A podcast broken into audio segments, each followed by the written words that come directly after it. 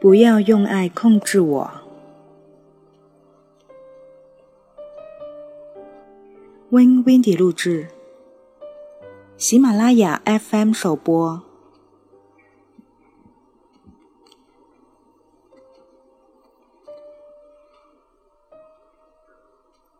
蝎子。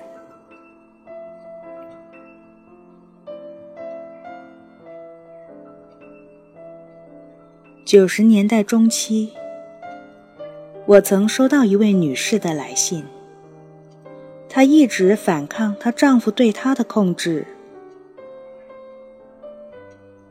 这位女士在信中详细描述了她丈夫的野蛮行为，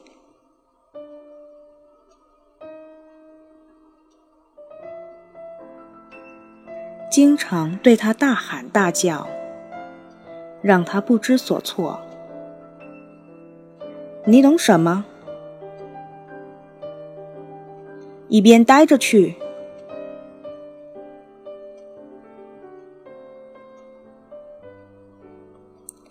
你总是这么不小心。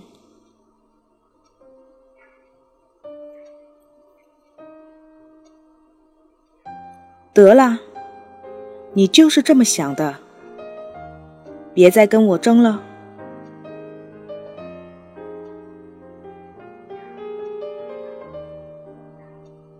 你就不能温柔点？我看见你那个样子就生气。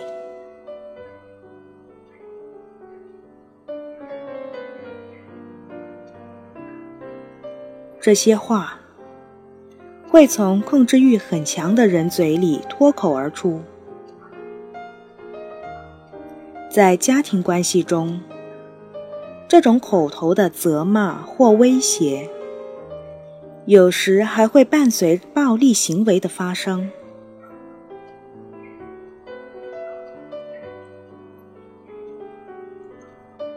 满脸怒气的冲到他面前，从他手里一把抢过正在读的书，撕成碎片。然后丢进垃圾箱。当我继续往下读这封信的时候，被这位女士的勇气深深感动。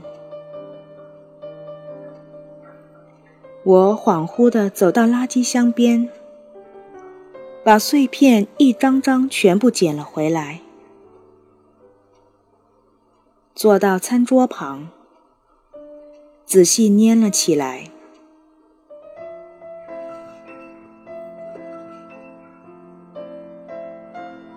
六年后的一天，我正在为一本书签售，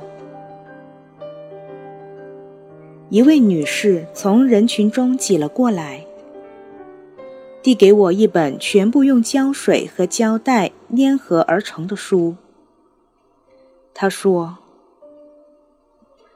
这就是我曾写信向您提到过的那本书。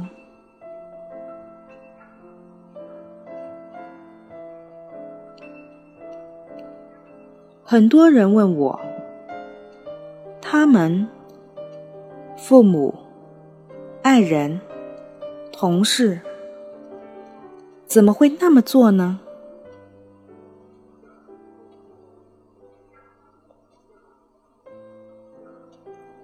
他们向我叙述自己的遭遇，更想搞明白一些人总想控制其他人的原因。为什么那些控制欲太强的人，从不知道他们的行为是多么让人难以忍受？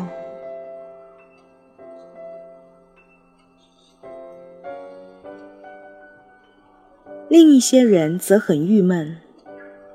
他们总是没有办法抑制自己想控制别人的念头，即使那些行为严重到使爱人离他们而去。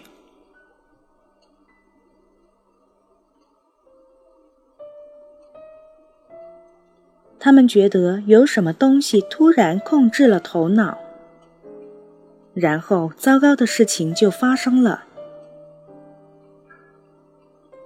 而多数时候。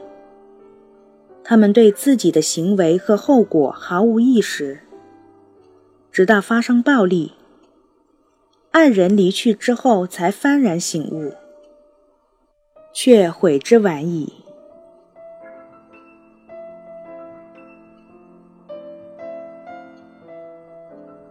侵犯了别人，自己却没有感觉，他们真的着了魔吗？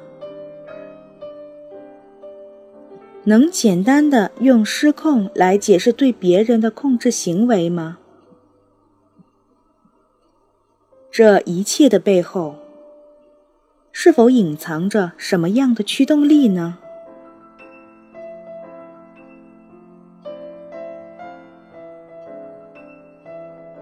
本书的目的就在于解答这些问题。我们生活的这个世界充满了无意识行为。本书将带着大家在无意识行为的迷宫中跋涉，进行全新的探索。这个旅途结束之后，我们会对控制问题有全新的了解和认识。